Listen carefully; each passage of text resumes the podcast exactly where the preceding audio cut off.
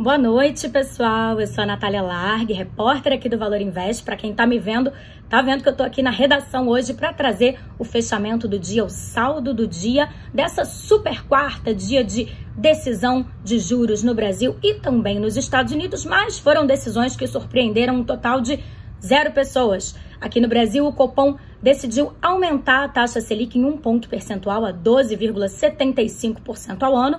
E lá nos Estados Unidos também, como o mercado estava prevendo, o aumento foi de 0,5 ponto percentual. Mas o que surpreendeu o mercado foi o discurso do Jerome Powell, que é o presidente do Federal Reserve, o Banco Central lá dos Estados Unidos. Ele descartou a possibilidade de um aumento nos juros de 0,75 ponto percentual, né? Isso mexeu com as bolsas, né? Os juros futuros caíram, as bolsas subiram, não só lá nos Estados Unidos, como aqui no Brasil também. Inclusive, o Ibovespa fechou numa alta de 1,70% aos 108.344 pontos. E o dólar, por sua vez, adivinha o que, aconteceu?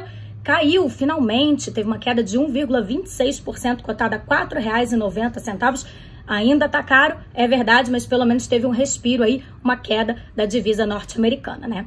O que a gente viu também foi uma alta das commodities, com a possibilidade de que a União Europeia promova um boicote mais eficaz ao petróleo russo, né? E isso impacta ações como, por exemplo, da Petrobras, da PetroRio, que tiveram altas bem significativas no dia. E como essas ações têm um peso forte no Ibovespa, isso ajudou a puxar o índice para cima. Quem foi o destaque, no entanto, foram as ações do grupo Pão de Açúcar, com a perspectiva positiva para o balanço que vai ser divulgado daqui a pouquinho depois do fechamento do mercado.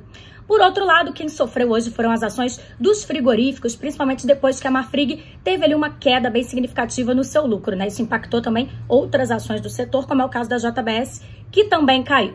Amanhã eu trago as novidades da quinta-feira para vocês. Eu espero vocês aqui no Instagram e também no Spotify. Uma boa noite a todos.